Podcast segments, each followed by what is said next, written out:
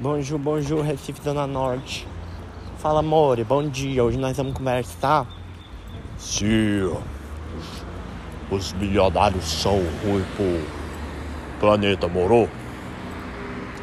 E aí nós temos de fazer uma reflexão, levando em conta também que do meu conhecimento razoável de macroeconomia. E aí eu faço questão de ressaltar.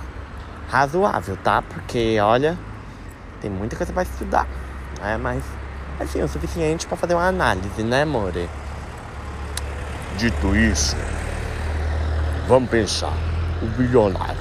Eu vejo aí ninguém criticando é, a desigualdade social e falando isso quase que como um senso comum. Todo mundo, ai, desigualdade social. Ai, os bilionários. Ai, gente passando fome. Mas e aí? O que, que você pensa em fazer? Qual que é o problema do bilionário e qual seria a solução? Taxar grandes fortunas. Beleza. Gente, mas acontece que quando você escuta que existe um bilionário, não significa que exista alguém com um bilhão de reais na poupança. Eu já até falei isso aqui em outro episódio. Não tem ninguém que tem um bilhão de reais na poupança. Tem um bilhão em patrimônio. E aí a empresa do cara vale milhões de reais. Esses milhões de reais estão distribuídos na estrutura da empresa, nos equipamentos, na parte operacional e tudo isso gera emprego. Então esse dinheiro já está dividido, né? Esse um bilhão de reais já está dividido entre os milhares de colaboradores que esse bilionário tem. É, se ele tem um helicóptero, esse helicóptero foi produzido por alguém. Isso gerou emprego. E mais do que isso, ele vai ter um piloto. E o piloto vai ter uma empregada doméstica em casa. Então, por aí vai. Mas ah, os bilionários têm o desejo de que as pessoas continuem pobres, de que eles fiquem mais ricos. Isso é um equívoco. Os bilionários desejam que as pessoas tenham dinheiro na mão. Porque quanto mais dinheiro as pessoas têm na mão, mais elas consomem. Quanto mais consomem, mais inflação. Quanto mais inflação, mais ricos bilionários ficam. Então, só aí nesses primeiros minutos de podcast a gente já desmistificou bastantes sensos comuns. Ah, mas tem um bilionário e gente passando fome. Mas o que, que ele poderia fazer?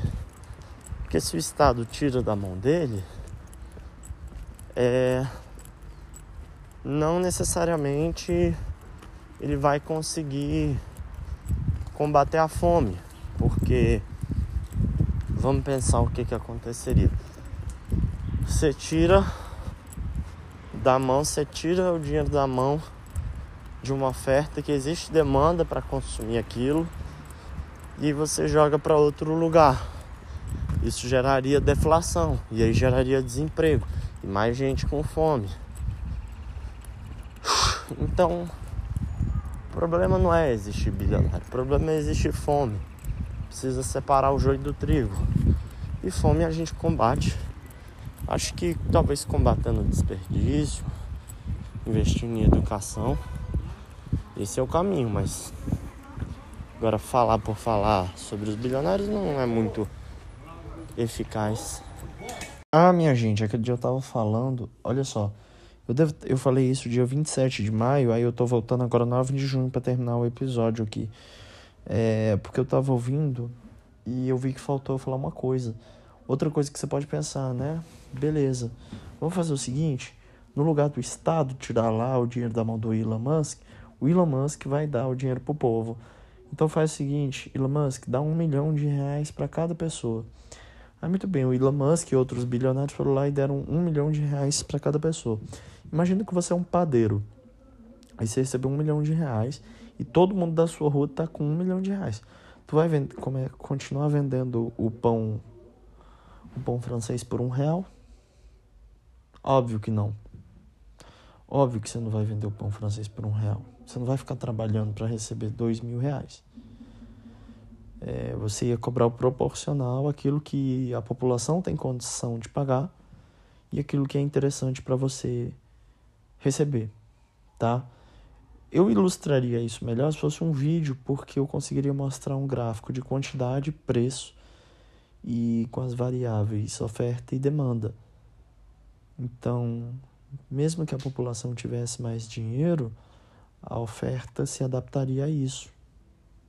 Né? Se oferta, e a oferta se adaptaria à quantidade de demanda também e à capacidade desse público de pagar.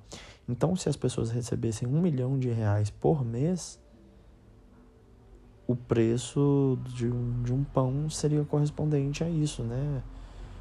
Sei lá, o salário mínimo é mil reais e o pão custa um real, então quanto seria 0,1% de um milhão. Não sei fazer isso, porque eu não lembro quantos zeros tem, ixi, sei lá. Seis zeros, não, não, não, quero fazer essa conta. Mil reais, né? Um pãozinho custaria mil reais. Espero que eu tenha feito a conta de maneira certa. É... Então, note né? Bilionários por bilionários é um problema.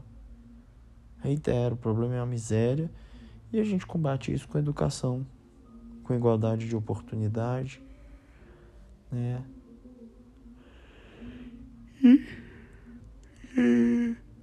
E é claro, sempre haverá pobreza no capitalismo, né? Mas o Churchill tem uma frase interessante que diz que o capitalismo é igual distribuição de riqueza e o socialismo é igual distribuição de pobreza, isso é verdade. Então, minha gente, se liga, tá? Saia do senso comum, pensa um pouquinho. E por favor, não estou chamando você socialista ou comunista de burro. Eu preciso realmente entender como funciona esse sistema. Tudo que eu estou falando é baseado no Mankin, tá? Quer dizer, não da parte de bilionários, isso é uma extrapolação a partir do conhecimento que Mankin traz. Não sei se foi ele que desenvolveu, mas que ele traz essas referências aí do Adam Smith e tal e outra galera que explicou o funcionamento da macroeconomia, né? E aí o funcionamento da macroeconomia você pode achar em outras fontes. É, é isso, tá? Que é o que embasa meu argumento, minha, minha interpretação de que os bilionários agir dessa maneira com os bilionários, ou como se fala, ah, tá achando grandes fortunas, geraria os fenômenos que eu acabei de, de, de explicitar. Então, obrigado por terem assistido até aqui esse episódio que foi bem medíocre. Um beijo, meus amigos. Um beijo, meus amigos. Beijo, tchau. Bastantes beijos, só para mostrar que eu sei quando bastante é plural e quando não é. Tchau. Bastantes beijos.